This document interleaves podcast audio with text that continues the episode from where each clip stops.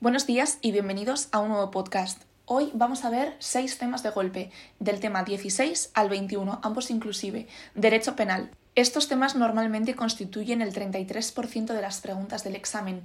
Primero vamos a ver unos rasgos generales del derecho penal, luego vamos a ver los delitos, luego las eximentes, las atenuantes, las agravantes y las personas criminalmente responsables, es decir, quién es el autor, por ejemplo.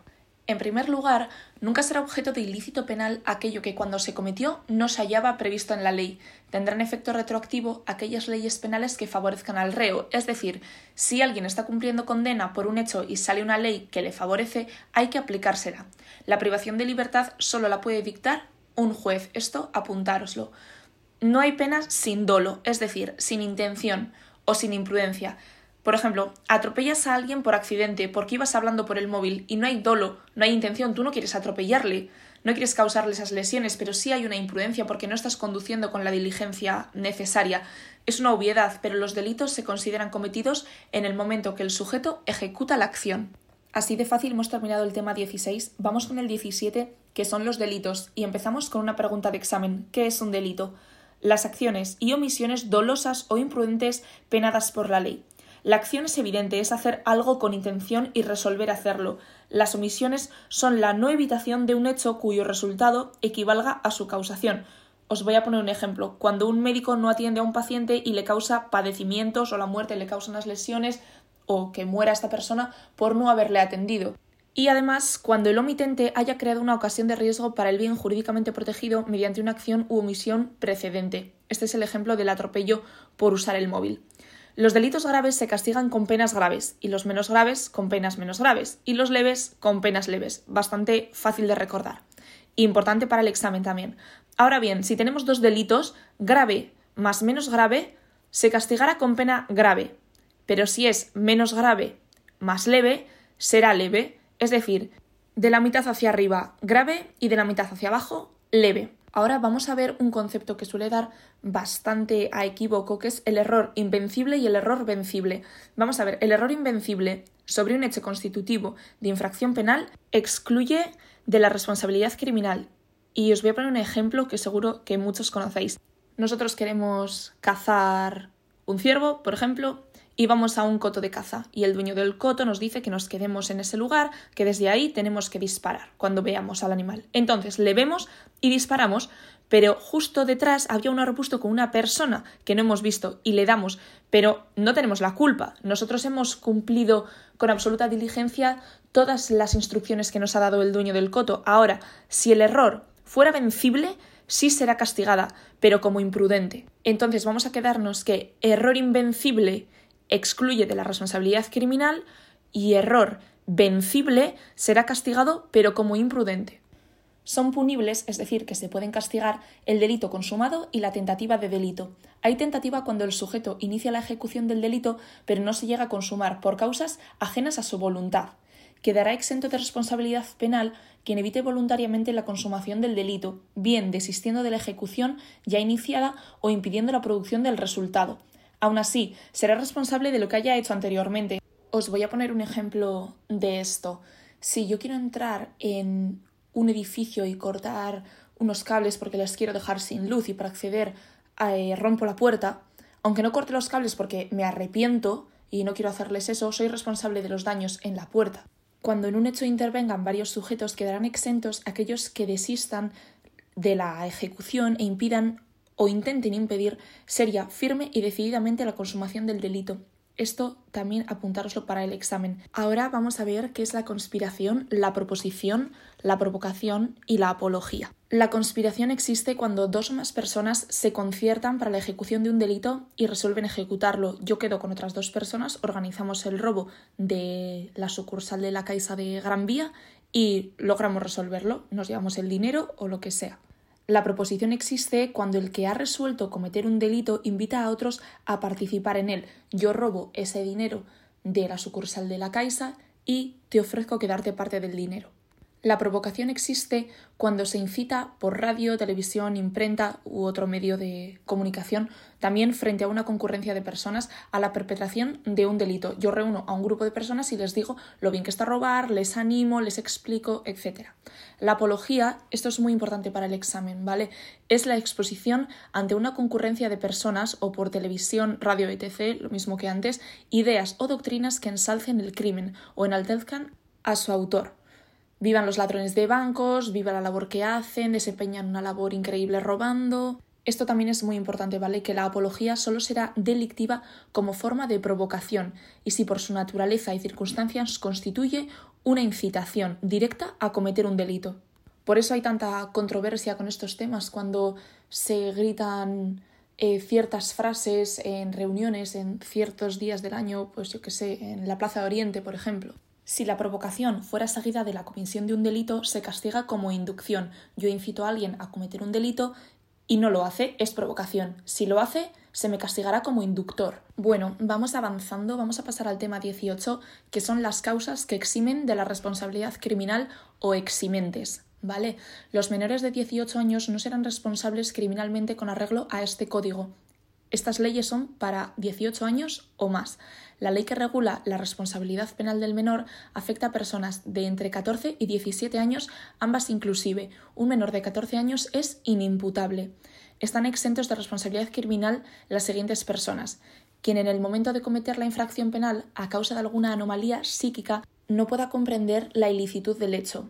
Vale, tenemos que apuntarnos aquí una cosa. El trastorno mental transitorio no exime de pena cuando hubiese sido provocado por el sujeto para cometer el delito. Es decir, si nos encontramos una pregunta que nos diga a ver si el trastorno mental transitorio nos exime de la responsabilidad criminal, pues por supuesto vamos a leer muy bien la pregunta, pero 99% que es no, no es una eximente. Estará exento el que se encuentre plenamente intoxicado por alcohol, drogas tóxicas o sustancias análogas, siempre que no se haya consumido eso para cometer el delito quien presente alteraciones en la percepción desde el nacimiento o la infancia, apuntarse esto nacimiento o infancia, y tenga gravemente alterada la conciencia de la realidad. También estará exento el que obra en defensa de una persona o derechos propios o ajenos, siempre y cuando se cumplan esos tres requisitos. El primero, agresión ilegítima. El segundo, necesidad racional del medio para impedirla. Y el tercero, falta de provocación suficiente por parte del defensor. También estará exento de responsabilidad el que en estado de necesidad, para evitar un mal propio o ajeno, lesione un bien jurídico de otra persona, siempre que se den estos tres requisitos. El primero, que el mal causado no sea mayor que el que se trate de evitar. El segundo, que la situación de necesidad no haya sido provocada por el sujeto intencionadamente. Y tercero, que el necesitado no tenga por su oficio o cargo el deber de sacrificarse. También estará exento el que obra impulsado por un miedo insuperable. Y por último, el que obra en cumplimiento de un deber o en el ejercicio legítimo de un derecho, oficio o cargo. Bueno, finiquitado tema 18, vamos con el 19, las atenuantes. Son atenuantes algunas de las causas que acabamos de mencionar en las eximentes, pero cuando no concurran todos los requisitos. También es atenuante actuar a causa de una gran adicción. Si el culpable, antes de conocer que el proceso judicial va en contra de él, confiesa, este punto apuntároslo, es importante, actuar por arrebato, obcecación u otro estado pasional de entidad semejante, si el culpable repara el daño ocasionado a la víctima o disminuye sus efectos en cualquier momento del procedimiento, pero antes de la vista oral. Esto también apuntároslo, tiene que ser siempre antes de la vista oral. Y vamos a poner un ejemplo.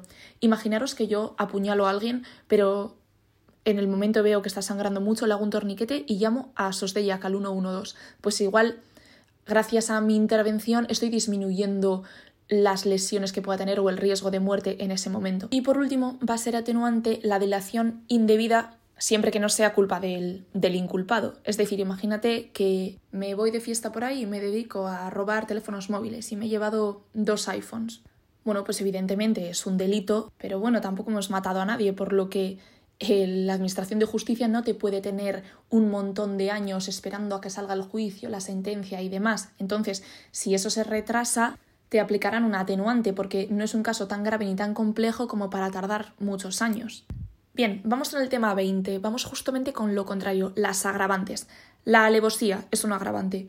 Cometer el delito de tal forma que me aseguro resolverlo con éxito. Vamos a poner un ejemplo. Yo mato a alguien y para matarle solo me hace falta darle una puñalada, pero le ato y le asesto decenas de puñaladas. Hay alevosía. Y el homicidio, como hay alevosía, se convierte en asesinato, pero bueno, ese es otro barro en el que no nos vamos a meter ahora mismo. Es decir, que con mis hechos me aseguro cometer el delito.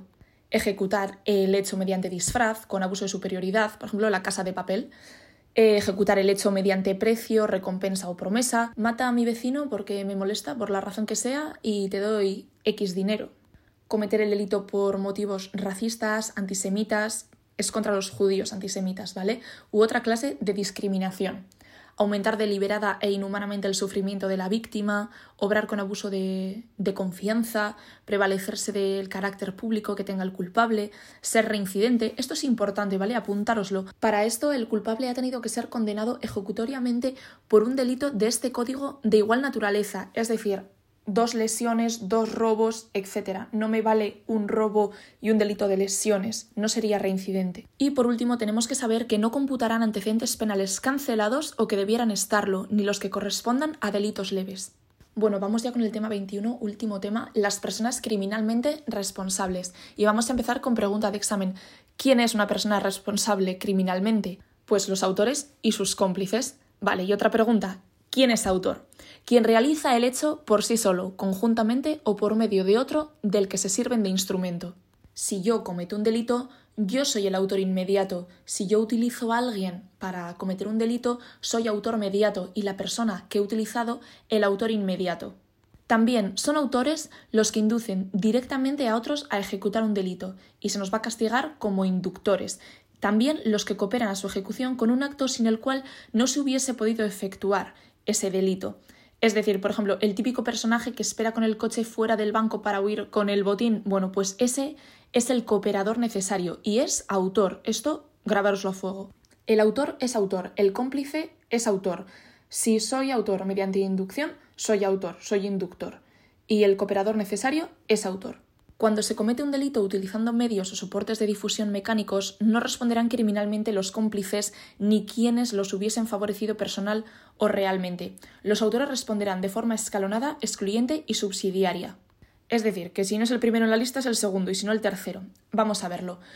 Primero serán considerados autores los que hayan creado el texto y quienes les hayan inducido a realizarlo. Si no, serán los directores de la publicación o programa en el que se difunde sino los directores de la empresa editora, emisora o difusora, sino los directores de la empresa grabadora, reproductora o impresora. Y así terminamos los temas de derecho penal. Quedaros con quiénes son los autores, cuáles son las eximentes, las atenuantes, las agravantes, que tiene que haber dolo, ¿vale? Tiene que haber intención, que es un delito, los delitos y sus penas aparejadas, es decir, cuando decíamos delito grave, pena grave, delito leve, pena leve, que la apología solo será delictiva como forma de provocación. Bueno, espero que os haya servido. Es un tema muy interesante y muy importante tanto para el trabajo como para el examen. Acordaros que es el 33%. Sabéis que podéis seguirme en mi Instagram polis.podcast y enteraros de todas las novedades que voy subiendo. Ondo y san y a estudiar.